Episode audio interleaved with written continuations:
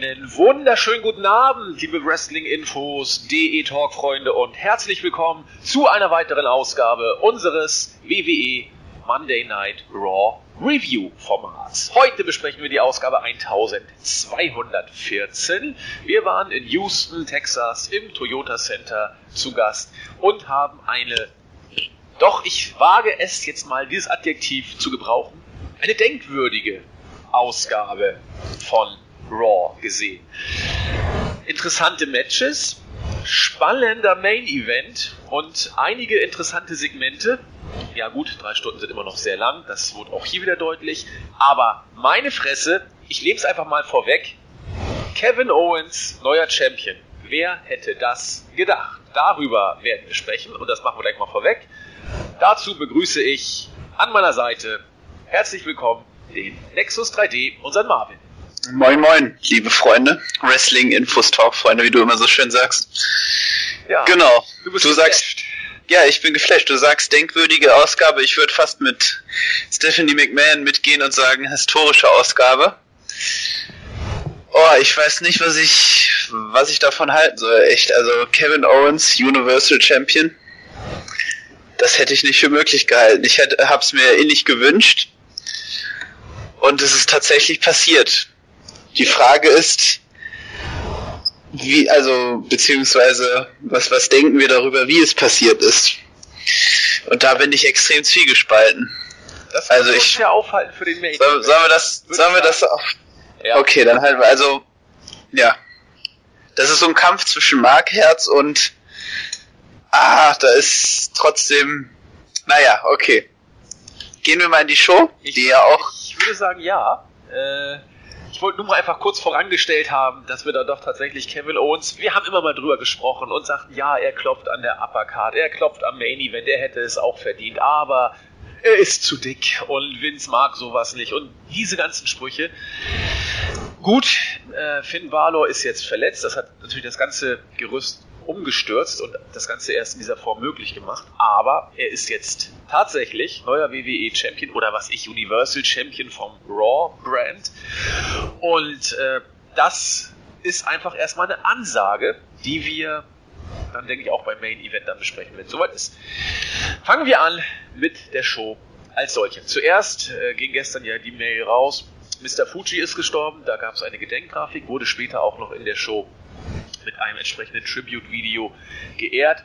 Ich fand den Kerl immer großartig. Letztens haben wir beim Review oder bei der Review zum SummerSlam 93 ja auch noch über ihn gesprochen, damals als Manager von Yokozuna. Er hatte eine ganze Menge unter seinen Fittichen. Ich glaube, Demolition waren auch mal dabei. Also äh, der Berserker, ja, alles Mögliche. War, Don Muraco. Genau, Don Muraco auch. Also ist schon äh, den Orient Express natürlich, muss er ja auch gehabt haben, war zwar nie so richtig relevant, aber immerhin. Der Mann war auch, glaube bei WrestleMania, ich weiß nicht, vier oder fünf, ist er nochmal in den Ring äh, gestiefelt mit über 50 Jahren, hat er ordentlich was noch gezeigt. Ja, bemerkenswerter Charakter, ne? definitiv eine schillernde Persönlichkeit. Und gerade wir ja auch als Flashback-Experten sehen ihn ja auch immer wieder dann in Aktion und haben ihn ja zu uns, also du hast ihn dir dann nochmal sozusagen ins Gedächtnis gerufen. Ich habe ihn mir nochmal vor Augen geführt, dann mit den alten Shows. Und ähm, ja, es ist, es ist, äh, er hat eine beeindruckende Karriere, ein großartiger Manager, großartiger Heel-Manager. Und ja, es ist traurig und das es ist halt immer immer schade, wenn man sieht, wie wie große große äh, Teile unseres Wrestling-Business dann eben dann Stück für Stück verschwinden. Aber aber ist nicht, eben, das ist der Lauf der Dinge. Und wir haben ja eben die Änderungen, die, die Shows, die Matches. Von daher. Denke ich auch. Also, äh, Mr. Fuji ist jetzt nicht zu früh gestorben, 82 Jahre für einen Wrestler ja fast schon äh, Methusalem. Eben. Viele erleben ja die 50 gar nicht. Da gibt es ja auch tragische Geschick äh, Schicksale en masse. Doch darauf wollen wir heute lieber nicht eingehen. Irgendwann können wir ja mal so ein, so ein, Flashback, äh, so ein Flashback oder ein, ein Replay machen.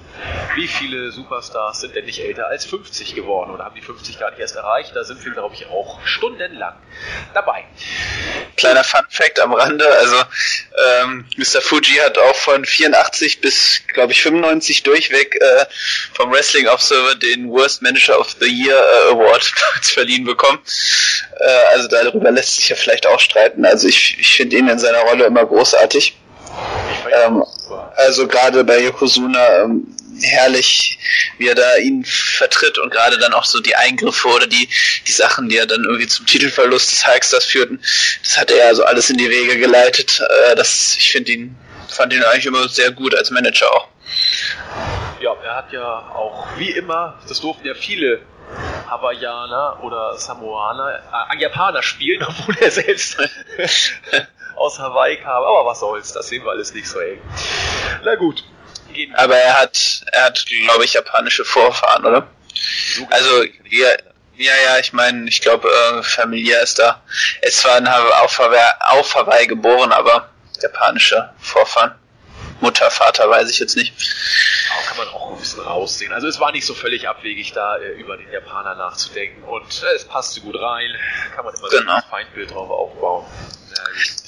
Gehen wir in die Show rein. Gehen wir in die Show rein. Ja, die wurde eröffnet von Corey Graves und stand auch schon im Zeichen des Main Events, denn alle vier Protagonisten, die heute in einem Fatal 4 Elimination Match den neuen Universal Champion ausboxen sollten, haben sich vorher im Ring zum Pläuschchen getroffen. Roman Reigns, Kevin Owens, Big Cass und Seth Rollins waren eben auch da.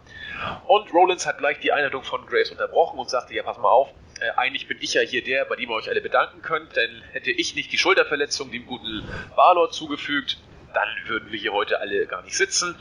Äh, viel reden wollte er auch nicht, hat dann gesagt, äh, ich gebe lieber mal an jemand ab, der mehr Redezeit braucht. Das war dann Kevin Owens, der, der gezeigt hat, dass und warum er am Mike einfach äh, überragend ist, hat erstmal schon mit seinem sich freunden Gesichtsausdruck konnte er punkten äh, hat dann äh, über Cass noch so ein bisschen gesprochen. Du bist ja eigentlich nur groß, sonst kannst du ja nicht viel. Kannst du überhaupt irgendwas? Ist das eine Leistung, groß zu sein?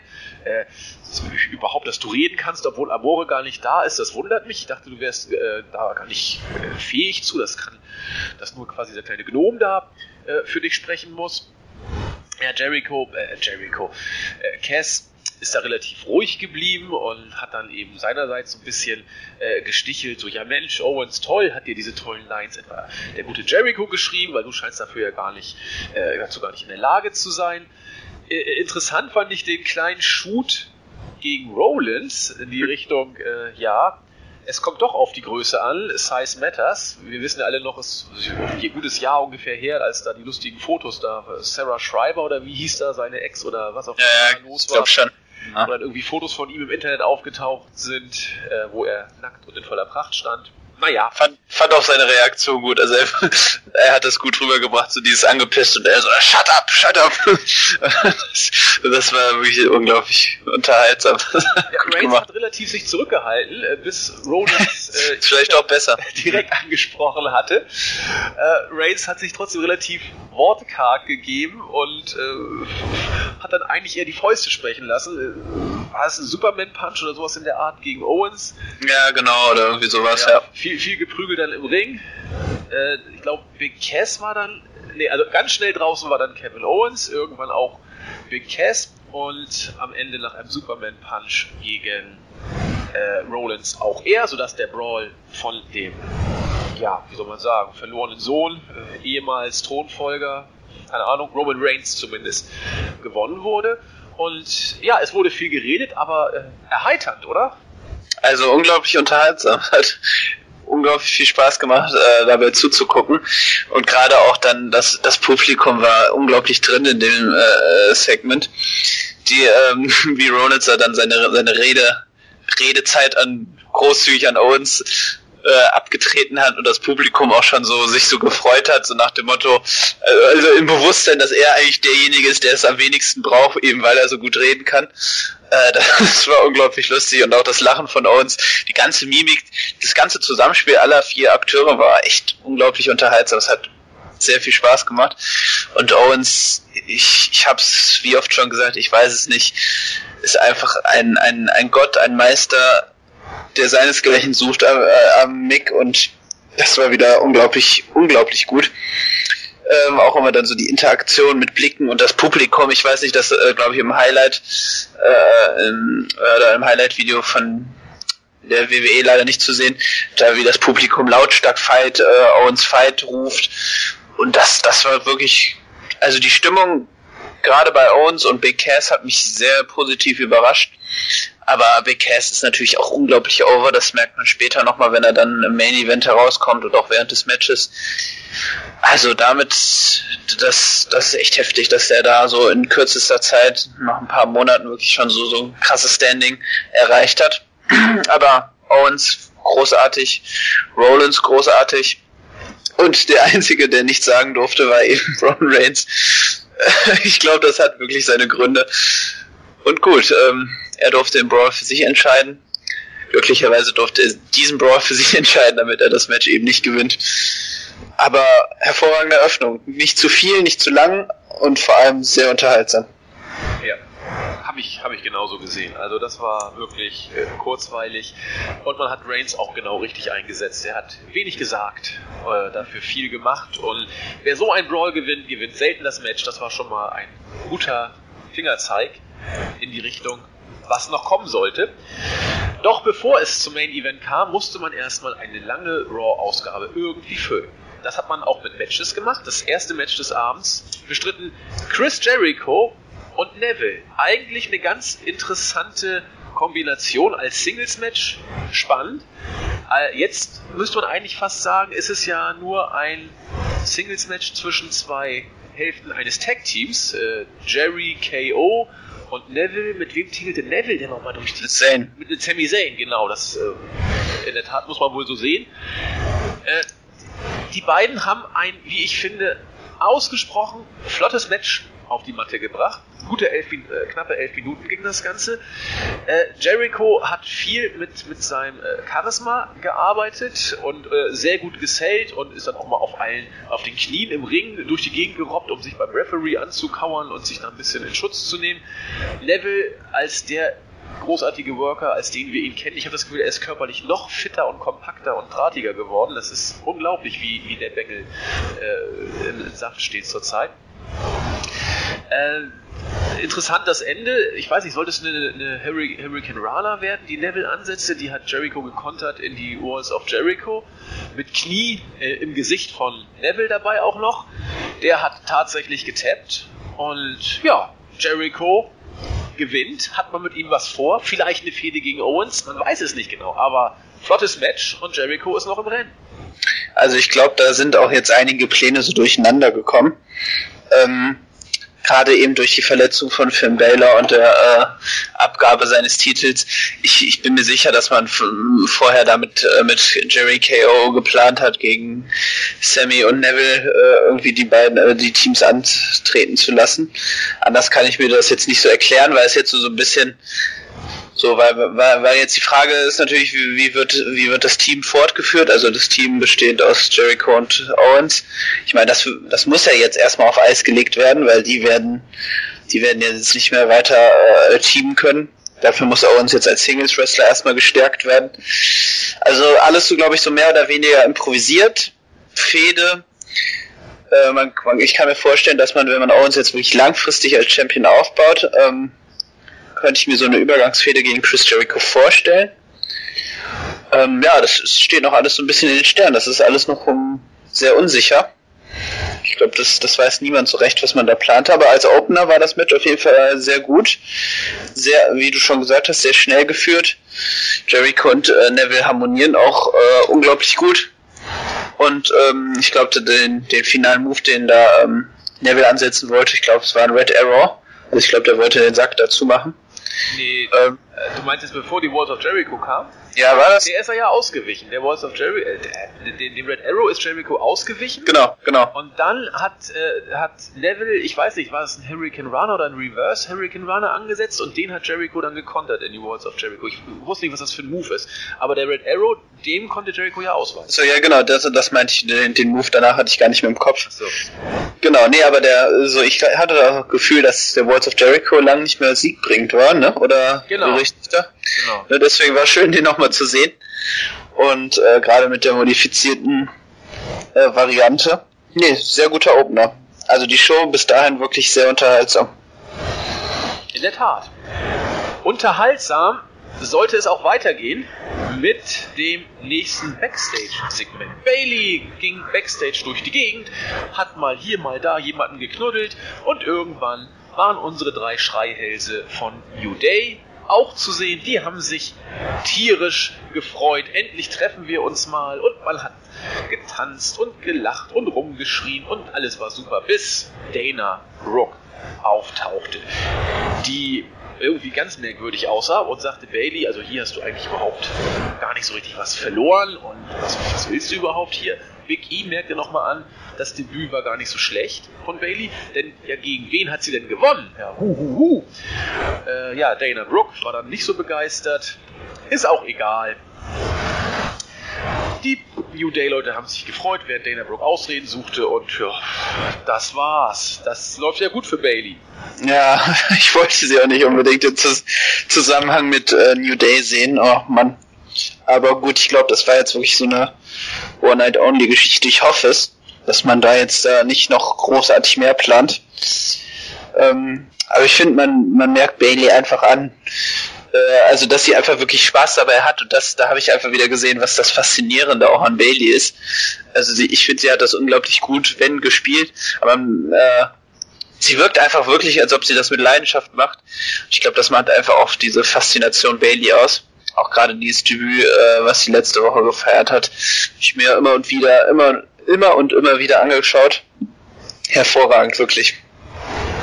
Wunderbar. Ja, mal gucken, also. Ja, wo, wohin es geht, ist dann die Frage, natürlich. Eben, also man, man versucht, denke ich mal, zurzeit äh, einfach Bailey mit, mit New Day so ein bisschen zu connecten, weil New Day ja immer noch relativ over sind beim Publikum. Das ist dann auch so gute Laune-Fraktion, das kann man mal bringen. Äh, mal gucken, was Bailey nächste Woche macht. Ob sie bei New Day sozusagen erstmal angesiedelt wird oder einfach äh, sich knuddelnderweise weiter Backstage äh, durchs Roster knuddelt. Das werden wir erleben. Aber das war irgendwie jetzt, äh, ja, nicht völlig überraschend, wenn man die WWE kennt, dass man das so macht. Weiter ging's Zweites Match des Abends. Es war wieder Zeit für ein Squash. Dieses Mal wieder beide Squasher äh, in Aktion. Den Anfang durfte der weibliche Part machen. Nia Jax gegen ja, wie, Hien oder Haien, ich weiß gar nicht, wie, wie wird sie ausgesprochen, ist auch wurscht. Lange konnte sie nicht durchhalten, denn trotz großem Herz, das ihr eigentlich den Sieg bringen sollte, war nach einer Minute mal wieder Schluss. Eine Powerslam-Variante und dann war vorbei. Ja, Squash wie er sein muss. Langsam haben wir es oft genug gesehen, oder? Ja, ich weiß nicht, wohin man mit Nia Jax möchte. Das ist, das ist die gute Frage. Also, man wird jetzt Bailey gegen Charlotte bringen, um den Titel. Ähm, es sind halt so, so, dann doch nicht recht, also keine, keine großartigen Optionen, die Nia Jax da offen bleiben. Weil außerhalb des Title Pictures der Damen sind da jetzt keine großen Storylines, ne? Nee. Wie lange wird man das noch vollführen, diese Squash, äh, Squash-Matches? Ich weiß es nicht. Es, äh, ist alles, äh, ich finde das, das finde ich aber auch gerade so ein bisschen das Interessante an den Shows, dass vielleicht auch gerade durch, äh, durch die, die, die Verletzungen tatsächlich von Finn Baylor und dann auch eben Sascha, äh, Sascha Banks, dass da jetzt einfach unglaublich viele Optionen offen sind und man jetzt halt dann sehen muss, nimm, also nutzt man das Potenzial, was man hat, kreiert man gute Storylines, improvisiert man gute Storylines? Oder werden dann viele Charaktere auch einfach in der Luft hängen bleiben? Also ich finde länger als ein, ein bis höchstens zwei Monate sollte man das mit Nia Jax nicht mehr machen, weil dann wird es echt langweilig. Ja, vor allen Dingen, weil, wie du ja schon sagtest, auch nicht wirklich irgendwas am Horizont ersichtlich ist für sie. Denn mhm. du hast bei den Mädels im Moment bestenfalls äh, um den Gürtel irgendwas und Nia Jax, die alles durch die Gegend squasht. Mehr ist also, nicht Moment. Also das Einzige, was ich mir vorstellen könnte, aber das sind jetzt wirklich nur reine Spekulationen, dass man den Titel an Bailey weitergibt, dass man die Fehde gegen Charlotte relativ kurz hält und äh, Nia Jax dann äh, als, als sage ich mal, nicht normales Mädchen, wie sie ja dann immer bezeichnet wird, also so als Monster dann, so Karma-Light-mäßig, dann äh, äh, Bailey attackiert und man da so eine Feder, Feder draus spinnt. Das, das, das hat bei NXT hat es ja schon funktioniert, also die, die Frage ist, ob es funktioniert hat. Die Matches waren jetzt nicht toll, aber man könnte das so ein bisschen aufwärmen und dann eben so von NXT weiterspinnen. Das könnte ich mir höchstens vorstellen, aber ansonsten oder rutscht sie rein in die Feder als dritte Person, dass man so, so ein Freeway-mäßig dann äh, da irgendwas, irgendwas reißen möchte. Das ist, das ist schwierig. Ja. Weil gerade bei solchen Matches halt dann immer die Frage, ähm, ich meine, da hast du auch dann nicht viel Zeit. Äh, klar, du lernst dadurch, logisch, aber du hast nicht die Möglichkeit, viel zu zeigen und da auch dann Abwechslung reinzubringen. Deswegen, ich, die Tendenz besteht einfach, dass es langweilig wird. Klar, ohne Zweifel. Wir werden das weiter verfolgen. Interessant, das nächste Video. Luke Gallows und Carl Anderson. Hab mich ein bisschen verwirrt. Sind jetzt nicht mehr als Ärzte unterwegs, nee. sondern sind offensichtlich jetzt als äh, Ruhestandschauffierer äh, zu, zu interpretieren. Äh, letzte Woche haben sie ja quasi angeblich die Dudley Boys in den Ruhestand geschickt. Die sollen jetzt eher 3D-Filme machen. äh, oder anschauen, besser gesagt. Ja, genau. Äh, zum Schießen. Ähm, wer aber auch dringend zurücktreten sollte, ist New Day. Interessant. Die Fehde zwischen New Day und äh, Gallows und Anderson scheint wohl weiterzugehen. Interessant war, obwohl sie nicht mehr Ärzte sind, dass trotzdem eine Krankenschwester kam, nämlich Dana. Ja, das, das war so zu Fremdschämen. Oh. Auch als Nurse angekündigt wurde und äh, versucht hatte, mit kühler Erotik äh, lasziv in die Kamera zu blicken. Ja, ja kühler, kühler, kühle Erotik beschreibt das sehr gut. Man versucht offensichtlich, das jetzt zu einer Storyline zu machen, weil man wird jetzt nach weiteren Maßnahmen suchen, wie man mit New Day jetzt umgehen soll. Aha. Aber bitte ohne Dana Brooke, also, oh, diese Frau, ne, die, die, die kriegt ja gar nichts hin. Also die ist nicht charismatisch, die kann nicht reden und vor allem kann sie nicht wresteln und sie gehört definitiv in, aktuell nicht in einen Ring. Ich finde, das hat man so wunderbar später im Six-Man nochmal gesehen. Oh, also, und auch so zum Fremdstehen dann die Szene, wie sie dann da reinkam und ihre, ihre Handschuhe dann äh, dann irgendwie so zurechtrückte und dann, ah, nee, fürchterlich. Es tut mir echt auch leid für Club, also die Degradierung geht weiter. Die Fehde gegen New Day tut denen gar nicht gut.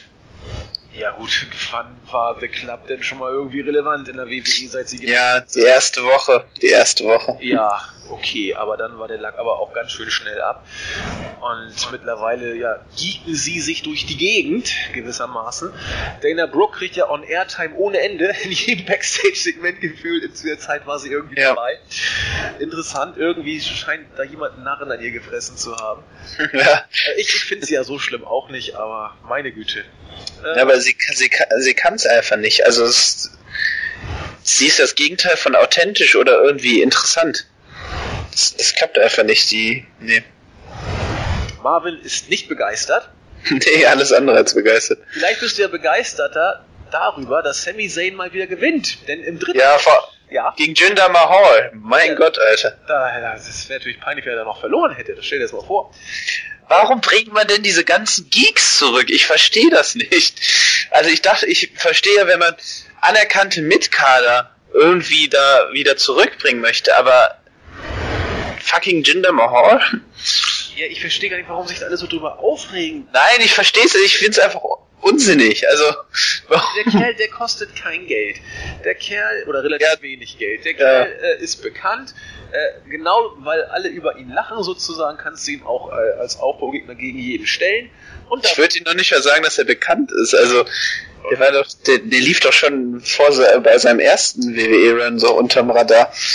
Ja, aber äh, für, für, für das WWE-Universum, die wissen zumindest, wer das ist. Also ja. ich glaube, Jinder Mahal ist jetzt nicht. Ja, mein Gott, aber ja, also schlimm ist es nicht, aber ich finde es einfach nur, ich verstehe es nicht, es ist unglaublich unnötig. Genauso wie, dass die Headbangers zu SmackDown gehen, also.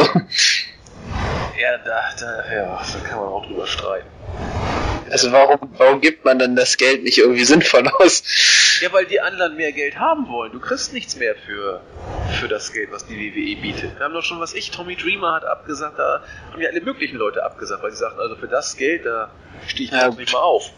und, und äh, offensichtlich die Headbangers und Jinder Mahal, der ist dafür zu haben. Also, so schön, so schön der Sieg auch für Sami Zayn ist, aber ich meine, das ist ja so wirklich hier dein Ticket in die untere Midcard und da bleibst du erstmal, weil wir absolut keine Ahnung haben, was wir mit dir machen sollen.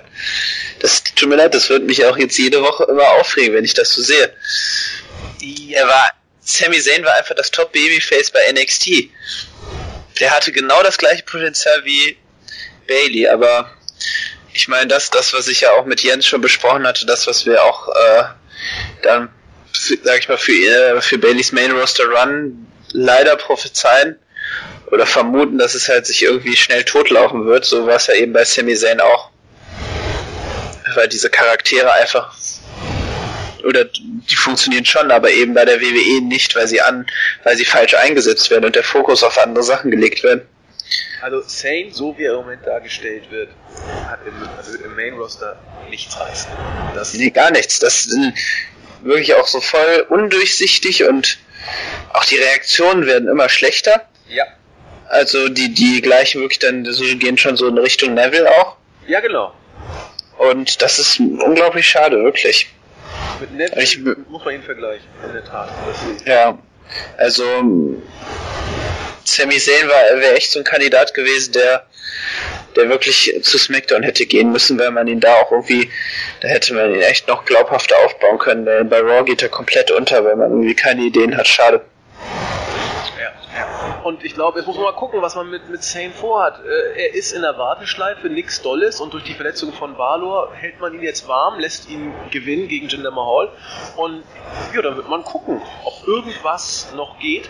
Aber wenn, es wird eine Midcard-Geschichte werden. Also ja, entweder man baut ihn zukünftig vielleicht dann doch wirklich als Tag Team Partner von Neville auf. Also das kann ich mir noch am ehesten vorstellen, weil man dann einfach so ein bisschen Abwechslung in der Tag Team Division hat. Äh, mit solchen Siegen würde er theoretisch auch in Frage kommen für den US-Title. Aber glaube ich eher nicht dran. Also als Singles Wrestler sehe ich jetzt für ihn gerade so keine Pläne. Nee, sind auch keine da. Da bin ich mir auch ganz sicher. Ach ja, dann haben wir ein Video, auch ganz interessant. Ähm, in der Pre-Show wurde es äh, gemacht, dann wurde es nochmal bei der Main-Show eingespielt. Interview mit Sascha Banks. Ich glaube, jeder von den äh, ja, Backstage-Hanseln durfte was sagen. Also Lita, Booker T, Jerry Lawler durften alle äh, seriöse Fragen stellen und Sascha Banks wirkte auch, na, wie soll ich sagen, sie wirkte gefasst, äh, entschlossen, ernster, als man das teilweise sonst von ihr so gesehen hatte. Ähm, machte deutlich, dass sie jetzt mit ihrer Rückenverletzung äh, überhaupt nicht glücklich ist, hat da ein bisschen was zum Zustand äh, uns mitgeteilt, hat natürlich gegen Charlotte so ein bisschen geschossen, auch versucht sie zu provozieren und zu beleidigen. Zuerst äh, natürlich war, war der Vater da, hinter dem man sich dann immer so ein bisschen äh, ducken konnte. Dann Dana Brooks, sie selber hat eigentlich gar nicht viel viel äh, gerissen und nur immer mit, mit äh, hinterhältigen Aktionen und äh, bösen Mitteln gewonnen. Aber wenn ich zurückkomme und so weiter und so fort, wird Sascha Banks dann gleich wieder Richtung Titel gehen. Ja, das sollte wohl irgendwie so ein bisschen Seriosität und Entschlossenheit rüberbringen, dieses Segment, oder? Ja, ja, man will sie einfach in den Schoß halten und dass sie dann, dass sie äh, mit dem gleichen Momentum dann auch wieder zurückkehren kann. So an sich finde, fand ich jetzt so jetzt nicht recht spannend, was sie gesagt hat. Ähm, auch Charlotte hat das dann irgendwie, es wirkte auch so komisch, man zeigt das Video, wie sie dann so, so das so auch ein bisschen groß aufbaut und Charlotte einfach entgegnet, ja, ich habe jetzt den Titel, ne, was an nichts anderes zählt so.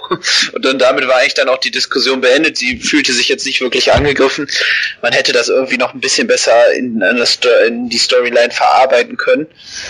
So wirkte das jetzt einfach, dass Charlotte einfach da ähm, sich scheiß drum kümmert. Banks ist weg. Ne, sie hat, sie hat äh, ihre Rückenverletzung ausgenutzt und jetzt ist sie eben wieder Champion. Also hat sich ja gelohnt. genau. Ja. Ja, also ich weiß nicht, ob es vielleicht besser wäre, Sascha Banks wieder komplett aus den Shows rauszuhalten, äh, um sie dann mit einem Hurra-Effekt zurückzubringen. Dann freut man sich doch umso mehr. Ich weiß nicht, das, Jens hat da auch immer schon viel drüber gesagt. Es wäre vielleicht besser, denn sie wird ja doch, ich weiß nicht, wie lange fällt sie aus? Haben wir da eine Zahl ungefähr schon? Naja, mm, es soll nicht wohl lang. Ich glaube, September soll sie wieder zurückkehren. Okay, das ist dann ja gleich. Okay, dann ist es ja in der Tat äh, dann kann man das ja so machen, weil dann für, für so ein Rausschreiben wäre es dann doch tatsächlich zu kurz. Deswegen bin ich mir auch nicht sicher, ob man, und das ist halt aber wieder dann das Problem, da könnte man, äh, also ich bin mir, wenn sie jetzt nicht so lange ausfällt, sicher, dass sie dann zurück ins Titelgeschehen zurückkehrt, dass man die Fehde gegen Charlotte wieder aufnimmt. Ähm, aber dann ist halt die Frage, was macht man mit Bailey? Und dann, ich bin mir sicher, kurz oder lang wird man äh, Bailey gegen Sasha Banks bringen. Aber ähm, wie will, will man die Zeit bis dahin überbrücken? Ja. Und da hat man dann, dann fällt uns natürlich nur Nia Jax ein. Aber wie lange willst du das ziehen? Das ist, man, man merkt einfach, dass da, dass da Herausforderungen fehlen, äh, Heraus, also Herausforderer fehlen. Ja, aber gut, dass wir für jeden, für jeden Brand einen Women's Title haben. Da kann ja nicht genau. schief Na gut, aber mal gucken, ob da, wird ja immer wieder gesprochen, ob man es nicht vielleicht doch schlauer machen könnte oder gemacht hätte oder vielleicht noch machen wird, dass man äh, die Mädels, was sich in ein Brand steckt und die Tag Team Division in anderen, wäre vielleicht gar nicht so unglücklich, aber nun gut, man hat es jetzt erstmal so gemacht und damit muss man leben. Leben musste man auch mit dem vierten Match des Abends, das Six-Man Tag Team Match, wir haben es bereits angesprochen, Mixed Tag Team Match sozusagen. Bailey und The New Day, diesmal dabei, wie fast immer Biggie und Kofi Kingston, gegen Dana Brooke und The Club haben die Faces natürlich gewonnen nach einem Bailey-to-Bailey-Suplex von Bailey gegen Dana Brooke. Das kann man alles so machen. Das Match war lang und nicht immer kurzweilig, oder? Nee, definitiv nicht. Es war sehr lang und streckenweise leider auch sehr langweilig. Und ähm, aber trotzdem, ich bin immer unglaublich froh, Bailey zu sehen und freue mich auch noch über diese bombastischen Reaktionen, größer als die von The New Day.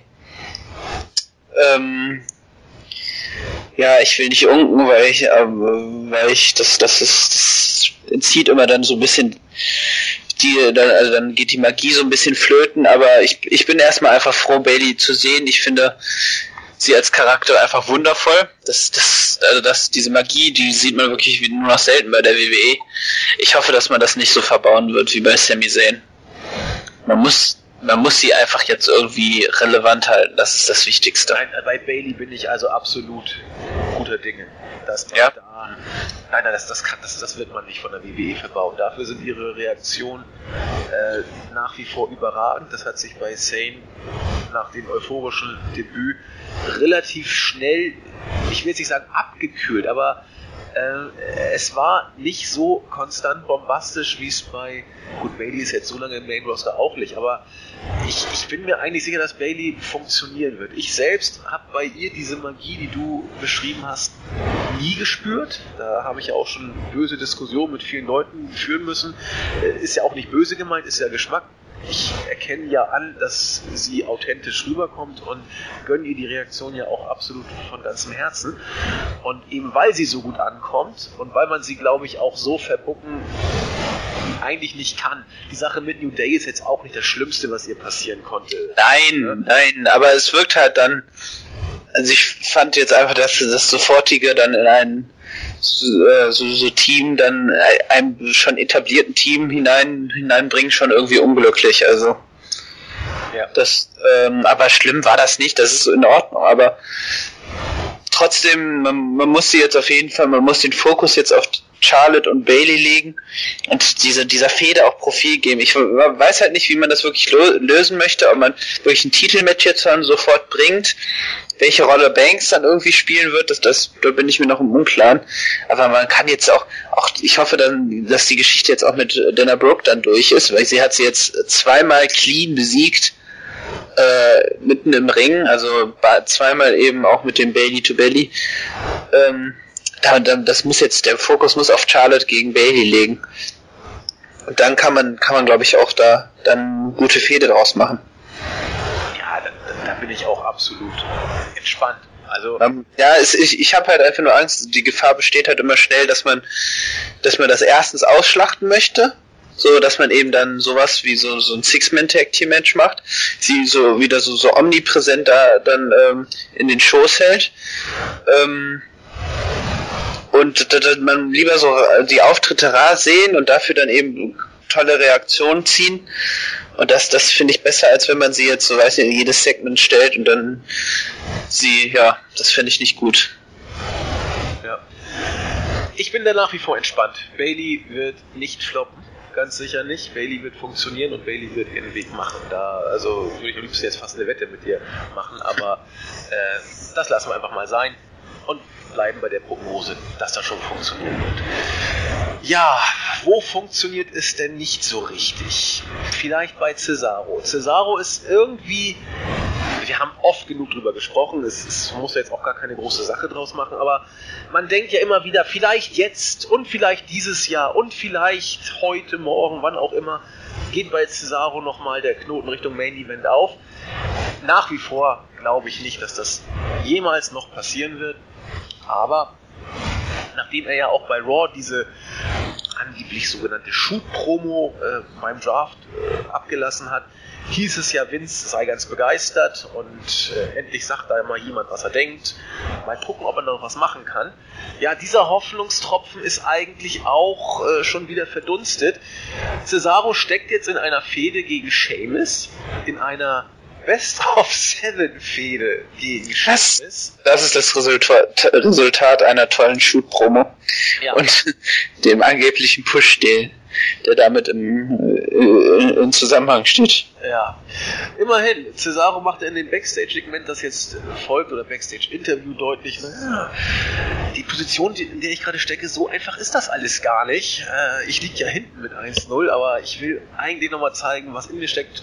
Unbedingt brauche ich ja auch äh, diese Titelchance. Deswegen hat Seamus heute schlechte Karten. Ja, leider war im nachfolgenden Match, das eben genau zwischen Sheamus und Cesaro stattfand. Äh, stattfand. Cesaro einmal mehr zweiter Sieger. 2 zu 0 steht jetzt in der Serie für Sheamus. Die beiden hatten, und ich, man, man kann da fast eine Blaupause drauflegen, die beiden hatten äh, wieder ein gutes Weekly-Match. Sie haben einfach, äh, oder sie können einfach gut miteinander im Ring. Äh, sehr viel Impact war drin, sehr viel Intensität und äh, von Seiten Cesaro natürlich auch viel Technik. Äh, am Ende musste er trotzdem im Clever Leaf austappen, relativ schnell auch. Und ja, nun liegt er hinten. Das muss nichts heißen, er kann die Serie natürlich immer noch gewinnen. Äh, aber das Programm ist ja auch schon interessant eigentlich. Ja, also ich, ich weigere mich, glaube ich, die nächsten Best of Seven äh, Matches da, Series Matches da noch, glaube ich, irgendwas weiter zu sagen. Weil das ist somit auch der, der einzige Aufreger oder der einzig große negative Punkt an der Show. Die Show war jetzt nicht schlecht, die war solide. Man hatte am Anfang was Großartiges oder am Ende was Großartiges. Das alles dazwischen war, war solide. Also ich weiß, ihr liebt das Wort, aber es war nichts Besonderes. Es war einfach ein, äh, man wollte die Shows füllen und hat dann hat es dann damit gefüllt. Man hat die Fehde äh, zwischen Bailey und Charlotte nicht großartig vorangetrieben. Das, das dümpelte alles so vor sich hin. Ist ja auch in Ordnung. Ähm, das äh, haben wir auch schon oft genug gesagt. Drei Stunden sind einfach zu viel und das hat man auch gemerkt. Der Fokus lag eindeutig auf dem Universal Title. Äh, aber diese, diese Best of Seven Series Reihe ist so grauenhaft für Cesaro. Und ähm, ich, nee, eigentlich bringt es auch wirklich nichts mehr zu sagen. Wir haben es jetzt schon so oft angesprochen.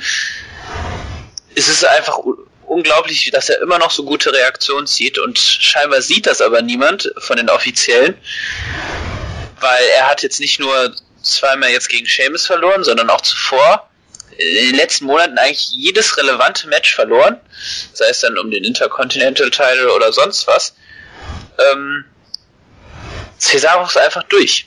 Man, was will, was will man machen? Was ist, er kann die äh, Series gerne gewinnen, aber er ist trotzdem, er bleibt ein Geek.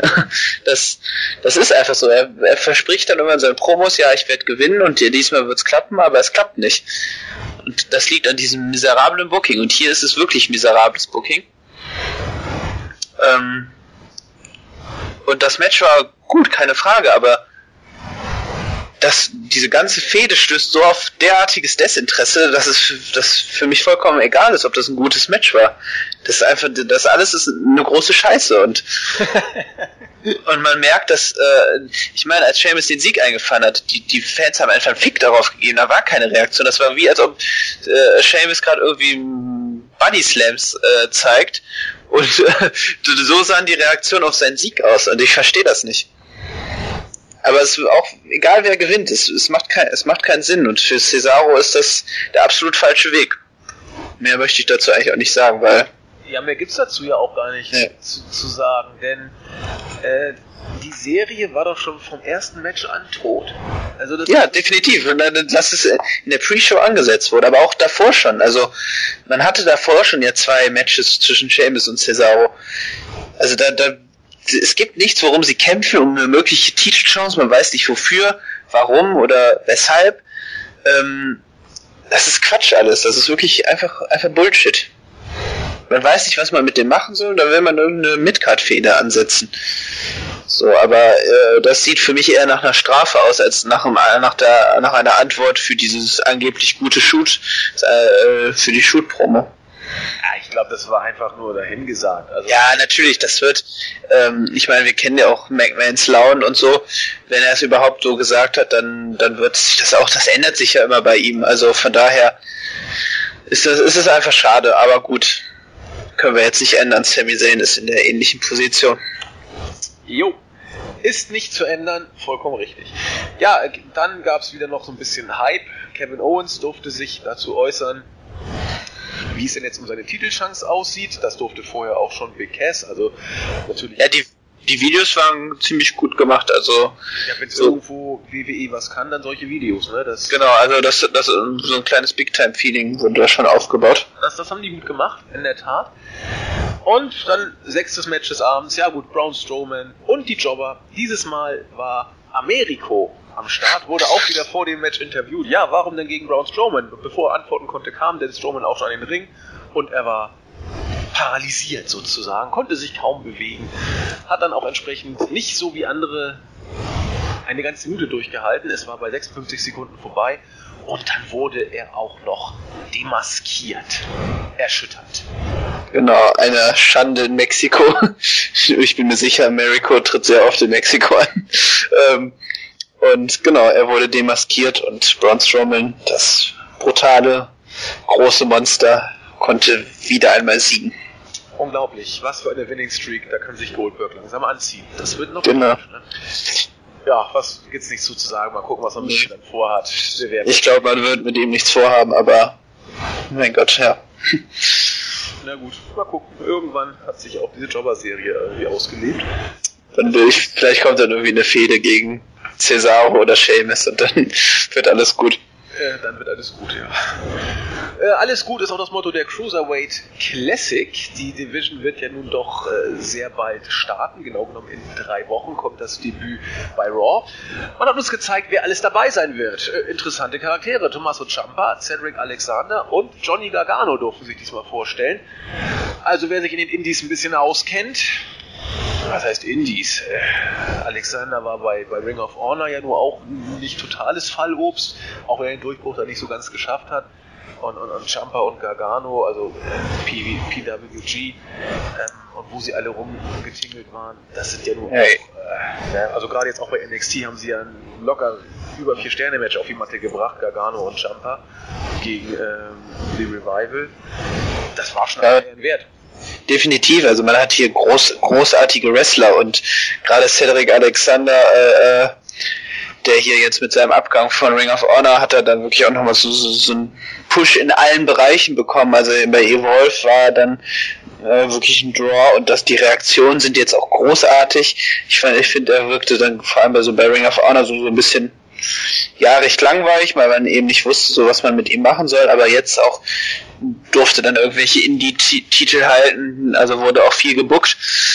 Also ich freue mich ehrlich gesagt sehr auf die äh, Cruiserweight Division, äh, Division, einfach weil ich hoffe, dass man dadurch die Show einfach noch ein bisschen mit gutem Wrestling einfach füllt.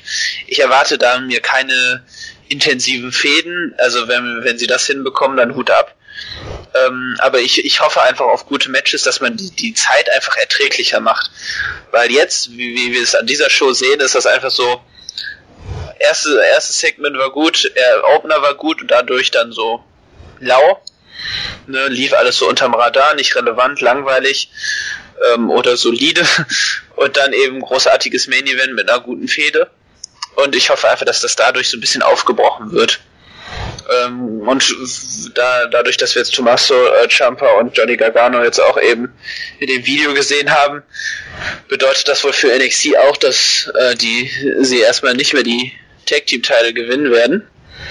Also vermute ich jetzt einfach mal, dass man das dann eben, da, dass sie dann wirklich auch da so ein vollständiges Call-up äh, dann bedeutet, dass sie dann eben nicht mehr bei NXT auftreten und The Revival da eben Champions bleiben. Ja. Also ist viel, viele Bewegungen. Ich freue mich aber sehr darauf, bin gespannt, wie man das löst. Vielleicht auch mit eigenem Titel. Wäre wünschenswert. Ähm, ich hoffe einfach, dass man, das ist so, so, so der einzige, einzige Hoffnungsschimmer, dass man dadurch die Show wirklich noch sehr äh, qualitativ auf jeden Fall auf ein deutlich höheres Niveau bringt. Ja, also wrestlerisch auf jeden Fall. Also wenn wir da. Ja, einfach das, damit wir dann nicht damit es nicht mehr so langweilig ist, dass man so sagt, dass man am Ende der Show sagt, das war wirklich eine gute Show, wenig Sachen, die langweilig oder waren oder gestört haben. Das wäre so wünschenswert. Und dann kann man auch über die, die schlechteren Sachen einfacher hinwegschauen. Also es fiel mir bei dieser Ausgabe schon generell nicht so schwer, über schlechte Sachen hinwegzuschauen. Ich fand die Ausgabe richtig, richtig gut, muss ich sagen. Ja, es war eine gute Ausgabe. Also das ist viel besser als vorher. Das muss man schon auch so sagen. Also ich meine, jetzt man muss sich ja einfach mal vor Augen führen. Man hat jetzt gerade Dean Ambrose und äh, Kevin Owens als jeweilige Main Champions äh, bei der WWE. Ich meine, ist, ist World Wrestling Entertainment tatsächlich im Jahre 2016 angekommen. Man kann es, äh, man mag es kaum glauben, aber das, das, die haben da schon einen großen Sprung gemacht. Das, das will ich auch wirklich sagen. Und der Split war auch jetzt so in Ordnung. Ich will jetzt auch nicht immer dann so, oh, der vorgeworfen, dass ich da so ein bisschen auch über SmackDown dann so hergezogen habe. Ich, ich sehe immer noch SmackDown deutlich im Nachteil. Die Show ist, die Show ist zwar gut, aber ähm, viel zu dünn in, in, allen Bereichen. Also ich weiß nicht, wie man diesen, diesen äh, Splitter so lang, so, so über Jahre hinweg auf, aufrechterhalten kann, ohne dass man da ganz viele neue Leute dann für SmackDown holt. Aber nichtsdestotrotz, finde ich, hat man sich damit schon so, wenn man so jetzt so, so äh, unterm Strich schaut, doch deutlich verbessert, oder? Auf jeden Fall. Also, ja, also, die letzten Ausgaben hatten zwar ein bisschen zu kämpfen, aber die fand ich jetzt wieder richtig. Genau. Na gut, es gibt auch, war auch noch extravagante Ereignisse letzten Endes, die eine Rolle gespielt haben. Natürlich, natürlich. aber wenn man, wenn man das Booking nicht verhaut und klar bei Kevin Owens, das ist halt eben so eine Sache, wenn man sich das Booking eben vor, vor diesem Match anschaut, dann ist es halt dann wieder, löst sich da so ein bisschen so die Euphorie, aber wir warten erstmal ab. Also ich, ich, ich bin auch grundsätzlich eher zufrieden, dass so, das ist jetzt vielleicht nicht, dass man so jede Show darüber sagen soll, dass sie gut wird, aber gerade mit der Cruiserweight Division bin ich da optimistisch, dass man da auf jeden Fall bessere Shows hinbekommt. Und äh, ja, da werden wir mal weitersehen. So sieht's aus. Kommen wir zu einem Segment, das ich interessant fand, aber nicht in Gänze durchdrungen habe, glaube ich. Das Segment zwischen Stephanie McMahon und Paul Heyman. Zuerst kommt Stephanie an den Ring, ähm, spricht über das, was beim SummerSlam geschah, insbesondere Brock Lesners F5 gegen Shane. Das äh, macht ja auch Sinn. Äh, nachdem dann irgendwie die Fans zu dieser historischen, hast ja schon gesagt, historischen Ausgabe begrüßt wurden, machte sie aber auch deutlich, dass sie das äh, ziemlich daneben fand, was da gelaufen ist mit Lesnar und Shane. Denn natürlich sind sie Konkurrenten, aber sie sind auch Familienmitglieder und keiner grabbelt die Shane, äh, grabbelt die McMahons an sozusagen. Paul Heyman kommt irgendwann dazu, stellt sich vor und äh, kann aber gar nicht groß in die Vollen gehen, denn Steph sagt so, pass auf, ich möchte jetzt hier eine Entschuldigung. Daraufhin hat dann Heyman wieder erstmal äh, Lesnar so ein bisschen äh, gehypt und sagte, ja, was für ein großartiger Sieg, den Lesnar doch für unseren Brand holen konnte, als er äh, Randy Orton da abgefertigt hatte. Das mit Shane, naja, nicht so gut, aber wir entschädigen das Ganze mal mit Geld. Und Steph hatte, glaube ich, letzte Woche auch was von 500 Dollar Entschädigung gesagt. Große, große Klasse. Und Heyman zählt dann auch die Scheine schön runter, aber Steph findet das wiederum nicht so gut, schlägt ihm das Geld aus der Hand und konfrontiert ihn damit, welchen Mehrwert überhaupt ein Paul Heyman für Raw haben sollte. Ein Orkan oder ein Sturm könnte losbrechen. Dann war Heyman noch relativ optimistisch, euphorisch geradezu und sagte, na ja, der Sturm, der kommen, aber das wird Brock Lesnar sein, dieser Sturm. Und überhaupt, Stephanie, ich verstehe, dass deine Situation alles andere als toll ist, zumal ja auch eigentlich Vince McMahon immer noch derjenige ist, der hier das Sagen hat. Und dann platzte Stephanie so ein bisschen die Hutschnur und sagte, ja, aber irgendwann bin ich diejenige, die das ganze Dings hier leiten wird. Und dann ja, war das dann von Heyman, das wirkte irgendwie, äh, wie soll ich sagen, gar nicht mal so ernst, denn er kam dann und sagte, ja, das tut mir doch alles leid und ich, ich, ich bitte dich doch auch meine Entschuldigung anzunehmen. Sie hat nur kurz gesagt, Apology accepted, ist dann gegangen und Heyman hat sich ins Fäustchen gelacht sozusagen. Was so, war ja alles super und so, aber ja, wirkt, ich hab's nicht verstanden. wirkt, Nee, ich habe es auch wirklich nicht verstanden, weil auch so diese diese Wechsel von so ich mache mich über Steph lustig und sag so wie toll mein Klient ist so, und dann auf einmal so, ja, weil er dann auch sagte, so, ne, ist, sie, du wirst das ja auch alles dann so machen und später als alleiniger Erbe dann da ne, so, so äh, antreten und bitte jetzt verzeih mir und ähm, ich flehe dich an. So, und das, das wirkte alles so, dieser Wechsel wirkte extrem skurril, wirkte alles so auch wie so ein Lückenfüller. Also ich, wohin geht es? Also Stephanie wirkte ein bisschen angepisst trotzdem so, ja, ich will mich jetzt mit der mit dem Mist nicht mehr beschäftigen. Aber sonst, vielleicht wird sie Goldberg anrufen und sagen, hör mal, du musst was für mich erledigen. Aber sonst, keine Ahnung. Also warum? Und Lesnar wird jetzt auf absehbarer Zeit, abgesehen von der Hausshow, erstmal jetzt nicht mehr an, also antreten. War, ich weiß es nicht, wirklich nicht. Es war mir jetzt ein Rätsel. Es wirkte alles so, so, so. Ja, so also antiklimatisch dann. Ja, vor allen Dingen, weil ich eben auch nicht wusste. Also Stephanie wirkte ja doch wie die Verarschte nachher. Also ja, irgendwie schon. Also gerade wie Heyman dann auch so gelacht hat. Also deswegen, das lässt so auch ein bisschen so darauf äh, also so erwarten, dass, äh, dass man da irgendwie noch so einen Racheakt plant, weil ich meine, niemand, niemand äh, stellt Stephanie in Frage. Nee. Also von daher, es war, war seltsam. Also ich fand es echt seltsam. Ja. Nee, ging mir auch so. Ich konnte mit dem Segment nicht so wirklich viel anfangen, aber vielleicht klärt man uns ja in der nächsten Woche auf. Vielleicht wollte man einfach auch nur die Zeit füllen. Ich habe keine Ahnung.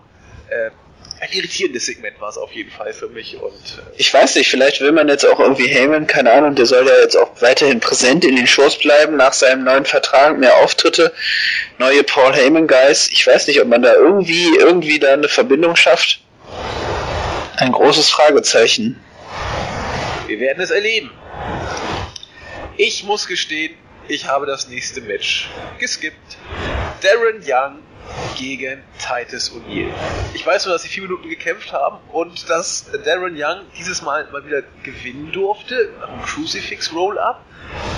Man kann fast die Uhr nachstellen. Dann haben sich Young und Bob Backlund gefreut. O'Neill kommt zurück und hat beide auseinandergenommen. Geil. Mega geil. Du hast mehr dazu zu sagen, hoffentlich. Also ich hab's ja Nee, nee, ich habe gar nichts dazu zu sagen eigentlich. Außer irgendwie, ja, hallo, Even Steven, hallo 50-50 Booking. ähm, ja. Aber was ist mir soll egal. denn das? Ja, ist mir egal. Also ich habe dir schon von Anfang an gesagt, diese Darren Young, Bob Backlund Sache ist, ist Mist. Und äh, er ist genauso ein Geek wie vorher, trotz Bob Backlund oder gerade mit Bob Backlund. Titus O'Neill ist der allergrößte Geek, der zieht gar keine Reaktion, den interessiert auch niemanden. Diese Matches sind schlecht, die sind, die, diese Harmonie stimmt auch gar nicht. Einfach, es wirkt fast wie so, so ein Training im Performance Center. Keine Ahnung. Abs es bleibt mir ein, äh, ein Rätsel, was ich wohl nie lösen werde, was Ja, die beiden. Marvin, wenn du in der Review bist, musst du natürlich zu allem etwas sagen. Du kannst doch nicht sagen, ich habe Hier habe ich. Ja, habe ich ja. Ich habe ja was dazu gesagt. Ein, ein Rätsel, Rätsel. das ich nicht genau. Ja, Auch das nächste Segment war wieder lustig, denn Mick Foley und Stephanie McMahon waren dabei und, und Foley sagte, ja Mensch, ich, es, ist, es ist ätzend, ich wäre gerne mit dir da, da draußen gewesen sozusagen, um sie vor irgendwelchen Angriffen beschützen zu können. Aha, offensichtlich hat er wohl auch Paul Heyman angespielt, aber äh, den Angriff habe ich jetzt nicht gesehen und äh, ist ja auch wurscht. Danach war, Gott sei Dank, Main Event Zeit. Die ja, warte, darf ich ja, noch ganz natürlich du, immer. Ähm, ich meine, wenn du wenn du gerade sagst, ich soll immer zu allem was sagen, hast ja recht. nee, äh, aber gerade da hat man ja auch so gemerkt, also ich weiß nicht, was man was man da plant, also ob das überhaupt einen Sinn hat. Ich meine, da kam ja auch dann noch ähm, Seth Rollins dazu. Ähm, war das war das das Segment? Äh, genau, doch, doch, doch, genau. Ähm, und ähm, die, dann und Mick Foley wirkte dann da so wie so ein Außenseiter. Allgemein finde ich seine Rolle als GM. Ich mag Mick Foley unglaublich gerne und finde ihn auch super. Aber ich finde so seine Rolle als GM ist so, so undurchsichtig. Also er wirkt einerseits wie so ein wie so eine Marionettenfigur von Stephanie, der auch dann nichts zu sagen hat letztlich.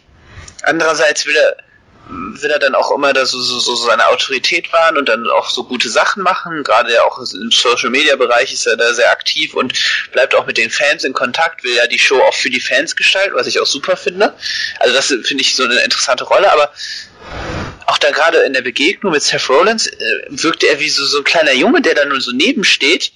Ich weiß nicht, ob du dich erinnerst, dann kam ja da die Umarmung von äh, Stephanie und äh, äh, ähm, Seth Rollins und Mick Foley schleicht sich so von der Seite dran, mehr oder weniger mit seinen umarmt er so, oder klopft so auf deren Schultern und wirkt so vollkommen deplatziert. Also ich weiß nicht, ob dir das aufgefallen ist, aber mir ist das in der Show allgemein aufgefallen, auch auch als er dann mit ihr Ringside war und Seth Rollins dann nochmal mit der mit äh, Steph geredet hatte irgendwie Seth Rollins beachtet ihn auch gar nicht. Also ich weiß nicht, ob das irgendeine Rolle spielt. Ich habe auch keine Ahnung. Also, dass ich, das, das mutet einfach so extrem seltsam an. Und irgendwie wirkt er dann so, ich weiß auch nicht. Also es fiel mir nur so ein. Ich finde es jetzt nicht schlimm, aber es wirkt einfach seltsam. So, und irgendwie, irgendwie wirkt er immer so durchsichtig, wenn Rollins mit Steph redet und äh, Steph, äh, Rollins guckt ihn gar nicht an oder reagiert gar nicht auf ihn. Irgendwie wirkt das alles ein bisschen seltsam. Ja, oder es soll genauso sein.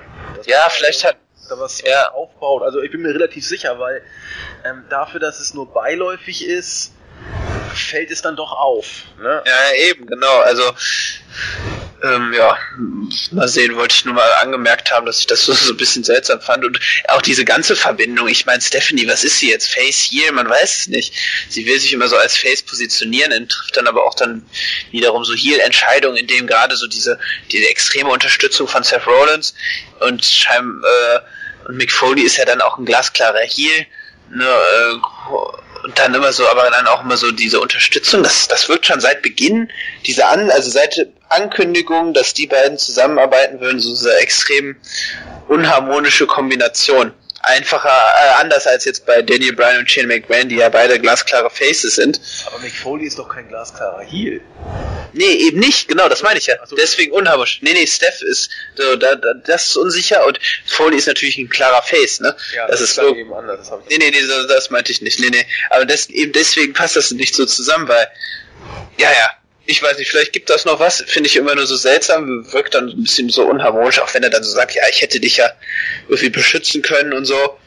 Und dann aber sie dann selbst dann einfach auch ähm, auch dann immer, ja, sie hat ja auch damit mehr oder weniger über ihren Kopf dann so Entscheidungen getroffen, weil letztlich ist es ja immer noch so, Mick Foley ist ja das Aushängeschild eben dieser Show und auch Leiter dieser Show und dann hat sie eigentlich quasi über seinen Kopf hinweg dann irgendwie äh, dann die Geschichte mit Brock Lesnar geredet. Klar, es ging um ihre Familie, aber Mick Foley hätte da ja auch beteiligt sein müssen, weil es eben seine Show ist und Brock Lesnar sozusagen sein Angestellter, wenn man das jetzt mal so weiterspinnt. Ne? Ja. Äh, also, ja, naja. Kommen wir zum Main Event. Kommen wir zum Main Event, wie du schon gesagt hast. Der vakante WWE Universal Championship Gürtel stand auf dem Programm. Die Protagonisten haben wir eingangs bereits kennengelernt und die lieferten sich eine fast 25-minütige Schlacht im Ring. Das Ganze war unglaublich spannend, finde ich. Es war unglaublich kurzweilig, es war temporeich, es war, finde ich, auch stark gebuckt. Äh, mit einer Person, über die Marvin ja schon sagte, die ihn so ein bisschen ah, zwiespältig äh, zurücklässt. Diese Person war Triple H. Zur Chronologie der Ereignisse. Zuerst hat Kevin Owens Big Cass nach einem Frog Splash eliminiert. Dann wurde es ereignisreicher noch als vorher, denn irgendwann außerhalb des Rings griff Triple H ein gegen Roman Reigns, zeigte ihm oder zeigte gegen ihn ein Pedigree. Reigns war platt. Äh, er rollte Reigns dann zurück in den Ring, wo ein sichtlich angenockter Seth Rollins äh, sich gerade noch über ihn, auf ihn rauflegen konnte und somit das Cover durchgezählt werden konnte. Alle dachten, wunderbar, Hunter macht mit Seth Rollins gemeinsame Sache, wie man das ja auch schon aus der Vergangenheit kannte. Ja, wunderbar, ich wurde schon wütend. Ja, genau. Aber, Aber ganz komisch, Hunter hat sich dann auch gegen Rollins sozusagen gewandt, hat ihm auch ein Pedigree gegeben und ein sichtlich verwirrter Kevin Owens hat aber dann den Pin-Versuch angenommen, hat es durchgezogen und war tatsächlich am Ende neuer WWE Universal Champion. Muss man sich mal auf der Zunge zergehen lassen. Hunter zieht sich backstage zurück. Meine Aufgabe ist getan, so nach dem Motto. Steph und Foley standen rum wie äh, zwei äh, Pappkameraden am Schießplatz gewissermaßen. Und Owens hat sich leicht irritiert über diesen Titelwechsel oder Titelgewinn gefreut. Also, über das Match kannst du ja noch was sagen, dann können wir über das Booking reden. Ja, also erstmal zum Match war absolut würdiger Main Event. Super Länge, hervorragende, hervorragende Akteure, hervorragendes Match. Ähm, gut, jetzt könnte ich natürlich wieder sagen, Roman Reigns stand da so, so ein bisschen im Schatten, aber das, das stimmte eigentlich gar nicht. Also da waren wirklich alle, alle Charaktere wurden gleichwertig behandelt. Ähm, ich bin immer noch beeindruckt, wie over Big Cass ist und Enzo, der als ich dann auch reinkam, also die Reaktionen sind ja bombastisch. Auch während des Matches, das gefiel mir sehr gut. Big Cass hat, äh, obwohl er als erster eliminiert wurde, wirklich lang, äh, lange Strecken ähm, dominiert, konnte einiges zeigen, konnte alle Akteure auch mal äh, mehr oder weniger aus dem Ring werfen, dominieren, ausschalten. So, also das gefiel mir sehr gut. Mhm. Allgemein die Harmonie zwischen den Akteuren wirklich ganz, ganz klasse Match.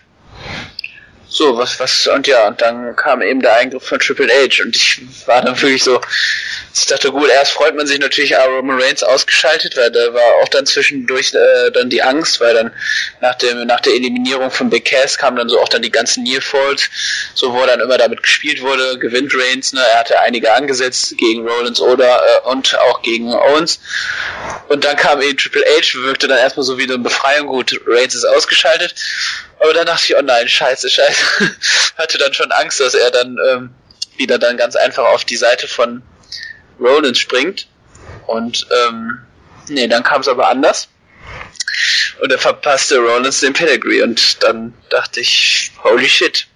Es ist tatsächlich auch der, auch der, der Blickwechsel dann, also bevor er den Pedigree dann durch äh, verzog und dann so Owens anguckte, das war wirklich, war schon gut gemacht. Und dann war das Match zu Ende. Ein unglaublich gutes Match, würdiger, würdiger Main Event. Ja. Und dann, jetzt möchtest du starten? Ja, was heißt starten? Können wir mal ein bisschen drüber schnacken. Ähm, ich denke mal, die Personalie, die hier die Gemüter spaltet oder die Geister spalten wird, ist Triple H. Ähm, er hat eingegriffen zweimal sogar, einmal gegen Reigns und gegen Rollins. Jetzt kann man natürlich sagen, toll, ohne Hunter hätte Owens niemals diesen Titel gewonnen. Das wird man so vertreten können. Andererseits fand ich es in diesem Fall überhaupt nicht schlimm, dass Hunter eingegriffen hat. Auch in dieser Art und Weise. Weil das, das, das passte für mich irgendwie zur, Dramat zur dramaturgischen Entwicklung und Erzählung dieses Matches, bei Owens kannst du jetzt alles Mögliche machen. Du kannst ihn als, als äh, Hunter-Guy darstellen, du kannst ihn als Übergangs-Geek-Champion darstellen und du kannst ihn zum Mond pushen, wenn du Bock drauf hast. Ähm, da ist, glaube ich, der Eingriff von Hunter jetzt nicht der alleinige Gradmesser, um das zu entscheiden. Ähm, man hat natürlich Rollins und, und, und Reigns dadurch geschützt, klar. Aber ich weiß nicht, ob man Owens dadurch jetzt zwingend geschädigt haben muss. Alles ist jetzt möglich, finde ich. Also so schlimm fand ich die Eingriffe von Hunter deswegen eigentlich nicht. Ähm, ja, ich habe auch nochmal viel drüber nachgedacht, so wie sich das alles entwickelt hat. Ähm, dann auch nochmal die Show so Revue passieren lassen. Und dann auch, ich habe ja live geschaut und dann, es hat mich erst so, so gestört, dass Triple H eingegriffen hat. Aber wenn man sich einfach mal vor Augen führt, da, da spricht einfach dann auch wirklich der Mark aus mir heraus, weil, äh, ähm, Grüße an Sixfold, ähm, weil Owens einfach zu meinen Lieblingswrestler gehört und ich auch seine Karriere schon so lange verfolge. Da, ich war einfach glücklich in diesem Moment und habe mich einfach unglaublich gefreut und war wirklich auch gerührt zu sehen, wie so dein Held der auch wirklich ein sehr interessanter Charakter ist und eben nicht der Norm entspricht, dann äh, eben an der Spitze der Promotion steht. Und deswegen will ich jetzt einfach mal so die ganzen Booking-Entscheidungen beiseite lassen. Natürlich hätte man ihn schon Monate vorher aufbauen können, aber es ist jetzt eben eine improvisierte Situation gewesen. Ähm, vermutlich wäre Owens nicht in der in der Position gewesen, wenn jetzt äh, Baylor da weiter Champion gewesen wäre. Und ähm, man hätte vieles besser machen können, wie immer. Aber ich bin einfach unglaublich oder voller Freude und unglaublich glücklich, dass er jetzt Champion ist. Und das ist einfach ein toller Moment, weil das so, so, so, ein, so ein eben dann vervollständigt ein, eine, ein, ein Charakter eben im Wrestling, der eben nicht der Norm entspricht, der äh, immer als äh, Außenseiter gerade in der WWE galt, der, der äh, nicht den, den Körper dazu hat, irgendwie äh, bei den äh, ein Topstar zu sein, auch immer so be bezeichnet wurde. Und wenn man dann so seinen Run in der WWE anguckt, bei NXT, Champ, sofort Champion gewesen, kam dann, äh, kam dann in die WWE, hat John Cena besiegen können war dann zwischendurch Intercontinental Champion und jetzt eben steht er in der Promotion äh, an, äh, an oberster Stelle mit dem Universal Title. Ist das einfach eine tolle und wirklich wirklich schöne Geschichte und das ich glaube, das muss man einfach jetzt so auch sehen. Und so, obwohl es mich, wie gesagt, ich habe es auch dann nochmal unter dem Bericht geschrieben, es hat, ich hat mich erst so gestört, weil es ja dann wirklich so wirkte, wie du sagst, hm, kann er nicht alleine gewinnen. Aber du hast es äh, dann eben auch dann im Anschluss gesagt, man hat jetzt so viele Möglichkeiten und gerade Owens mit diesen unglaublich, unglaublich guten Mix-Skills kann da ähm, sich jetzt so overbringen, nochmal als Champion. Und ich hoffe einfach, dass man das machen wird, dass man ihnen einfach die, dann die Möglichkeit gibt, sich auch so sich auch so zu präsentieren, wie er ist, dass das jetzt mit Triple H gar nicht so im Vordergrund steht, dass man jetzt wirklich äh, strikt dann auch auf Triple H gegen Seth Rollins geht, dass, äh, dass Owens da als Champion sozusagen mehr oder weniger in Ruhe gelassen wird, das würde ich mir wünschen. Und ich bin einfach wirklich, wirklich glücklich, dass er da den Titel gewinnen durfte. Das hast du schön auf Punkt. Ja, man muss, man muss dann einfach dann, ähm, es gibt ja immer so die Diskussion, auch gerade dann so bei unserem Podcast, ja, wir würden die guten Dinge nicht sehen und wir würden das immer alles so kaputt analysieren, was ich dann, äh, was ich nicht richtig finde. Ähm, und gerade wir sehen das jetzt eben, oder ich sehe das, und du hast ja auch gesagt, ich hatte dieser Eingriff dann mehr oder weniger nicht gestört. Ähm, ist halt so, so ein Plot-Twist, und äh, man hat jetzt einfach so viel Potenzial. Und wenn ich mir sehe, dass Dean Ambrose und Kevin Owens derzeit die wichtigsten Champions in der WWE sind und AJ Styles auch auf dem besten Wege da sind und aber auch äh, Seth Rollins an, äh, im Main Event steht, dann, dann will ich mich echt nicht beschweren und hoffe einfach, dass man damit was äh, Vernünftiges anstellt. Und da kann man dann eben auch über, man, man hätte es immer besser gestalten können, genauso gut wie man bei NXT immer sagt, die, die Matches, die auch hervorragend sind, habe ich auch mit dir Jens drüber gesprochen, dann, die hätten immer besser sein können, auch wie jetzt bei Shinsuke Nakamura und Samoa Joe. So, das, das geht immer besser, aber das, man muss einfach das, das genießen, was man da bekommt. Wir haben hier wirklich was Historisches gesehen, weil ich glaube nicht, dass das vor ein paar Jahren möglich gewesen wäre, dass so ein extravaganter Wrestler äh, da an der Spitze stehen wird. Ja, und ich, ich hoffe, dass man jetzt auch seine Stärken zum Titel ergänzend nutzen wird. Denn wenn Owens jenseits seiner Fähigkeiten im Ring noch was kann, dann sind es Promos und dann ist es sein Mic-Work. Und ich hoffe, dass man ihn da jetzt auch nach wie vor machen lässt. Denn dann äh, ist jede Fehde ein Genuss sozusagen, die er ja, eben. jetzt kriegen wird. Genau, und ich, äh, irgendwie wirkte das schon so.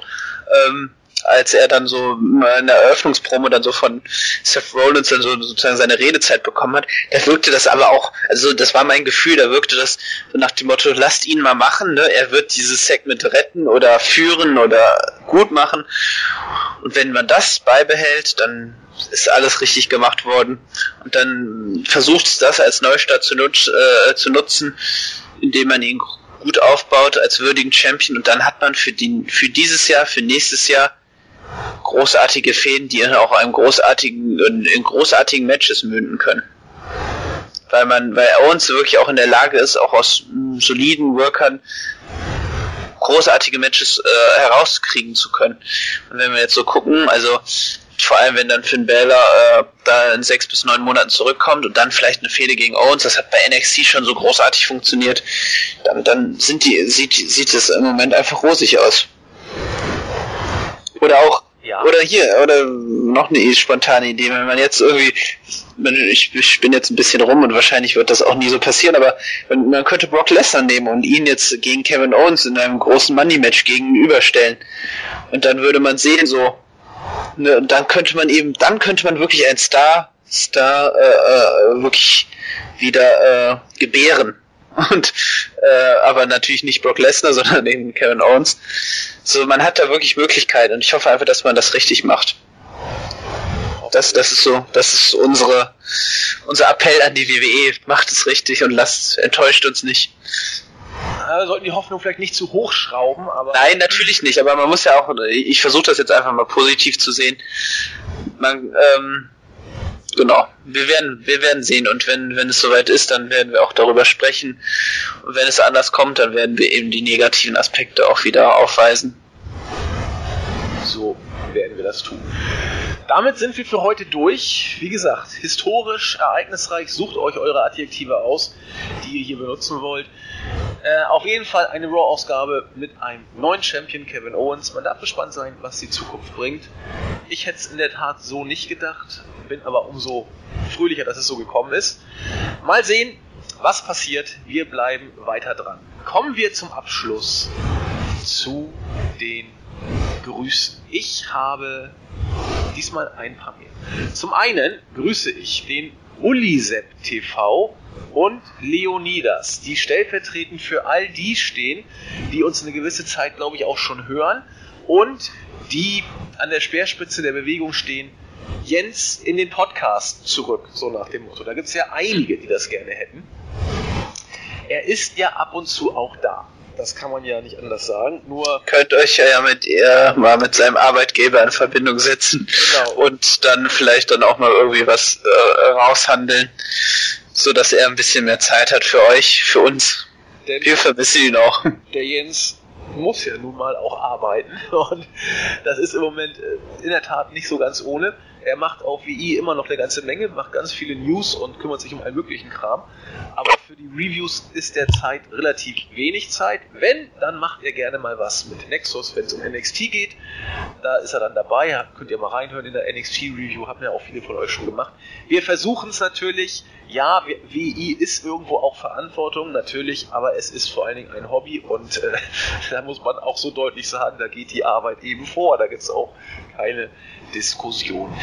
Dann grüße ich den Rettungsringer und Brother Nero. Der möchte gerne, dass äh, ein Edeljobber oder der Edeljobber mal von ihm gegrüßt werden könnte. Keine Ahnung, grüßen wir dich einfach selbst und du freust dich hoffentlich genauso. Martin Schneider grüße ich, der nach Matchberichten fragt. Die erscheinen immer im Raw-Bericht und nicht bei der Raw Review. Da gibt es nur die Review sozusagen.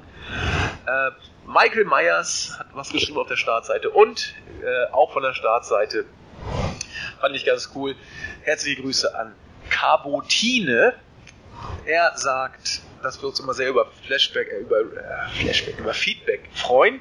Er hört uns seit langem, guckt Raw nicht mehr, sondern ist noch bei uns sozusagen auf dem Laufenden gehalten worden und hört uns, fand ich auch spannend, er hört sie derzeit unsere Reviews immer beim Wandern in den Nationalparks von Kanada und den USA. Also ist jetzt offen, ob er da jetzt ausgewandert ist oder nur Urlaub macht, ist auch völlig wurscht. Äh, herzliche Grüße an dich, wo immer du uns jetzt hörst. Sei gegrüßt. Das waren meine. Ja, ich, ich stehe jetzt immer so schlecht da, weil ich dann nie Grüße habe. Also ich kann natürlich jetzt improvisieren, ähm, aber an mich werden jetzt sind jetzt keine Grüße herangetragen worden. Deswegen lass mich mal kurz überlegen, wer denn. Ja, mach das mal, weil ich hatte noch einen, da wurde ich explizit gegrüßt. Äh, mach du mal weiter, ja. ich tue mal. Ähm, weil ich jetzt eine interessante Diskussion verfolgt habe und das dann äh, auch gerne gelesen habe, grüße ich einfach jetzt mal meine Literaturfreunde Alex Ryan 97 und Mankind. Was lesen die denn so? Nee, wir, ähm, in unserem lieben Forum haben wir eine Diskussion oder vor allem Sie haben eine Diskussion über Thomas Mann geführt äh, und seine Relevanz für die deutsche Literatur und vor allem die berechtigte Frage maßlos übertrieben, seine, seine, seine, sein Status als, als Aushängeschild und äh, Heiliger in unserer deutschen Sprache und der deutschen Literaturszene. Ähm, genau, das war das war so, so die, die, die das Hauptthema. Wenn ich das jetzt und wie seid ihr dann verblieben? Ja, also ähm, was mich sehr gefreut hat, ist, dass die beiden so so recht vorsichtig auch so mit diesen so, so, so Lobgesängen auf Thomas Mann dann vorumgegangen sind, weil wir doch dann doch recht ähnlich dann die Meinung haben, dass er zu großen Teilen gerade in der Bevölkerung auch so ein wenig ein wenig überschätzt wird. Also verstehe mich nicht falsch, ich finde seine Bücher gut. Ich habe sehr gerne den Zauberberg verschlungen, 1000 Seiten. Da gibt's wundervolle Stellen, also streckenweise leider aber auch dann immer so, das, das, das fiel mir vor allem bei dem Buch auf, immer streckenweise so, boah, da, was, was lese ich, was tue ich mir an? Ich erinnere mich dann. Ihr die ach, denn gelesen? Die muss, die muss ja, man, das, ja, den muss man auf jeden Fall gelesen haben, das stimmt. Ähm, und aber trotzdem finde ich, ähm, dass äh, ich, ich, ich sende dir gleich meinen Link, kannst du dir auch mal schon anschauen.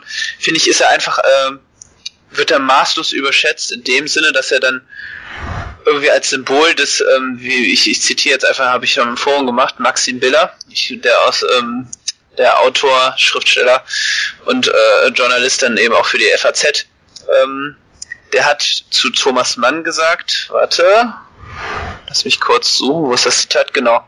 Es langweilt mich, in einem Land zu leben, in dem Thomas Mann eine Heiligenfigur ist. Das, wofür er steht, stört mich, aber es elektrisiert mich auch. Ne, Grüße auch an The Rock. Er steht für eine klassische äh, deutsche Bildungsbü äh, Bildungsbürger, Heuchelei und Zivilisationsverachtung. Innen reaktionär, außen pseudoliberal. Ich finde gerade zu unseren heutigen Zeiten kann man das immer sehr schön sehen. Und da so diese Rückbesinnung auf diese Autoren, im Hinblick auf dieses Zitat, finde ich, kann man da Thomas Mann auf jeden Fall auch wiederfinden. Ich weiß nicht, ob es dir so ähnlich geht, ob du da meine Meinung teilst. Ich habe von Thomas Mann zwei Sachen gelesen, nämlich äh, Buddenbrocks und äh, Mario und der Zauberer. Und ich fand beides überragend gut. Deswegen, ich muss den Zauberberg muss ich noch lesen. Also Zauber, dann empfehle ich dir wirklich mal den Zauberberg zu lesen. Würde mich mal interessieren, was du dazu sagst.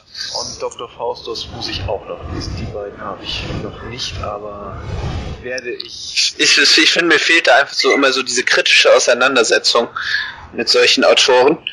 Äh, da, das wird dann immer wirklich dann, also ich finde gerade diese, diese, dieser Vergleich mit einer heiligen Figur da wirklich passend.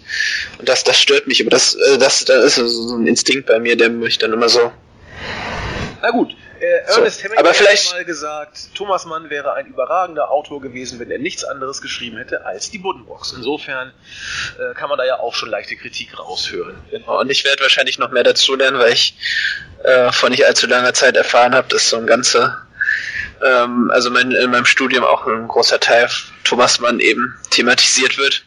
Da werden einige, einige Vorlesungen drüber stattfinden. So ein Modul. Mhm. Genau. So, ich wollte kurz noch jetzt äh, die letzte genau. Grüße raushauen. Mr. Gaming Sound, der äh, hat mich gegrüßt, den grüße ich hiermit zurück. Äh, dann grüße ich äh, iblau 000, der auch äh, unseren Podcast toll findet und, äh, und sich beim ganzen Team auch bedankt für die äh, letzten zwei Jahre. Andrew Vince Chase, der einfach wieder mal gegrüßt werden möchte. Bert Luciens, der sich gefreut hat, dass ich ihn gegrüßt habe Walter Black, auch einer von den äh, Kollegen, die immer sagen, Andy, Jens, Zack Attack sind die Besten und der Rest ist ja auch gut, aber und so weiter. Ja, äh, glaubt uns, wir sind froh, dass wir Nexus und dass wir äh, Claudio und Pfeffi und wie sie alle heißen haben. Wir geben immer alles. Und nicht, nicht unseren Kahn zu vergessen, bitte. äh, der, genau, der Kahn. Oh, auf gar keinen Fall, wollen wir nicht von Kahn sparen. Und der Aluhut ist vorbestellt, der auch den Jens fordert. Wir haben darüber schon gesprochen. Grüße an euch alle und damit würde ich sagen, machen wir den Deckel drauf heute, wa? Genau. Kopf hoch und schönen Abend wünsche ich euch. Macht's gut. Bis denn. Tschüss.